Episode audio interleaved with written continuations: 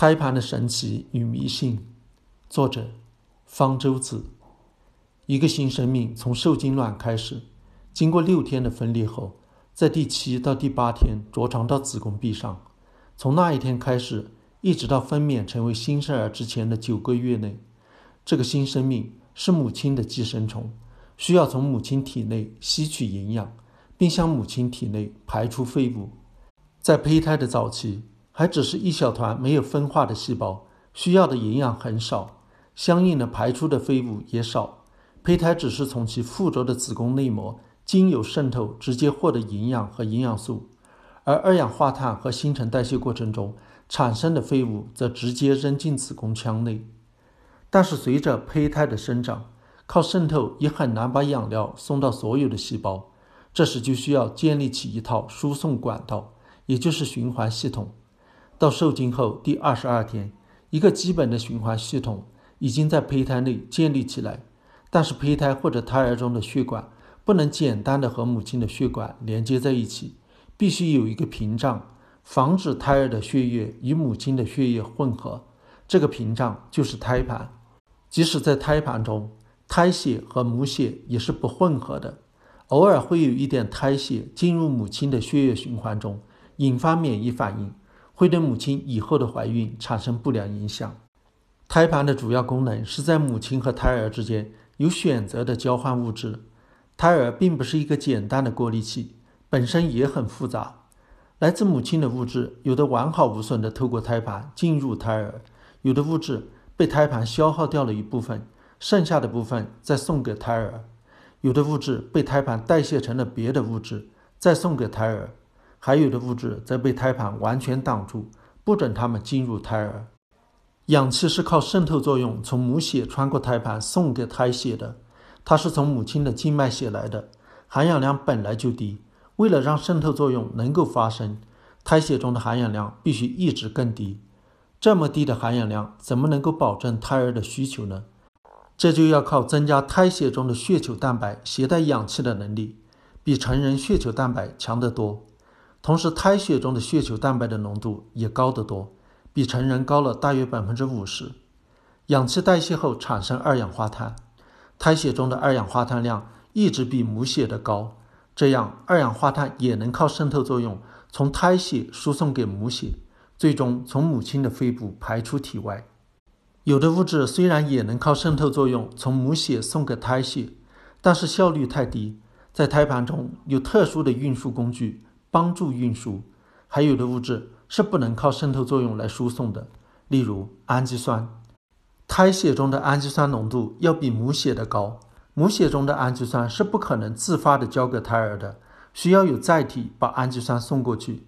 在胎儿中，已知至少有十种氨基酸载体执行这种功能，但是氨基酸有二十种，所以有的氨基酸在经过胎盘时被改造成了别的氨基酸，例如。大部分丝氨酸都被胎盘转化成了甘氨酸，再输送给胎儿。除了控制母婴之间的物质交换，胎盘还是一个重要的内分泌器官，分泌多种激素，对胎儿和母亲的身体都有重大影响。激素分成类固醇激素和蛋白质类激素两大类。像孕酮、雌激素这些类固醇激素本来主要是卵巢和黄体分泌的，但是胎盘也大量的分泌。甚至怀孕后，即使把卵巢和黄体切除，胎盘分泌的孕酮也足以让怀孕持续下去。胎盘分泌的蛋白质类激素有一种是绒毛粗性腺激素，如其名称所表明的，主要作用是促进性腺的发育。它是你制造的第一种激素，在胎盘着床后不久就开始分泌，它只有胎盘才分泌，因此只在怀孕时才能检测到。市场上的早孕试纸。检测的就是绒毛促性腺激素。胎盘分泌的另一种蛋白质类激素是胎盘催乳激素，它能刺激母亲性腺的增长，并参与胎儿的新陈代谢。一旦胎儿分娩，脐带切断，胎盘的使命就完成了。在分娩大约十五到三十分钟后，胎盘从子宫壁脱落，排出体外。大多数哺乳动物在分娩后都有吃掉胎盘的本能。胎盘就像肉类食物一样，含有蛋白质等营养物质，吃掉它能够补充营养。但是吃胎盘的哺乳动物也包括食草动物，它们是不需要靠吃肉来补充营养的。它们吃胎盘的目的，也许只是为了掩盖分娩的迹象，免得捕食者追踪而来猎捕幼崽。如果说母亲吃胎盘曾经是一种动物本能的话，那么在绝大多数人类社会中都不再存在这种习俗。脱落胎盘被作为废物掩埋或者烧毁。中国社会是少有的例外。中国传统医学给晒干的胎盘取了一个好听的名字，叫紫河车，认为它是滋补上品药。中医典籍对其功效推崇备至。例如《本草纲目》中说，其滋补之功极重，久服耳聪目明，须发乌黑，延年益寿。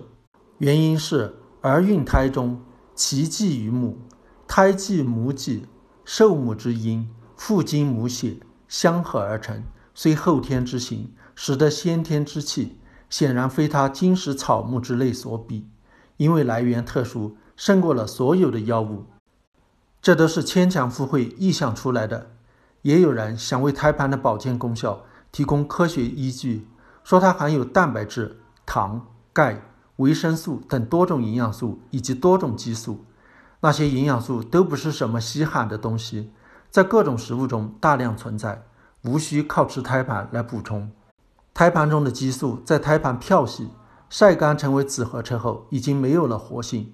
即使还有活性，有的无法被人体利用，有的能被人体利用，但可以通过购买药物等途径更好、更方便的补充。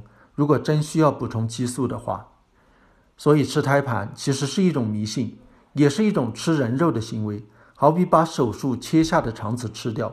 胎盘是人体废弃物，属于医疗废物。本来是应该严禁买卖的，否则，如果允许医院出售胎盘牟利，是否也应该允许他们出售手术切下的其他器官给有吃人肉癖好的人呢？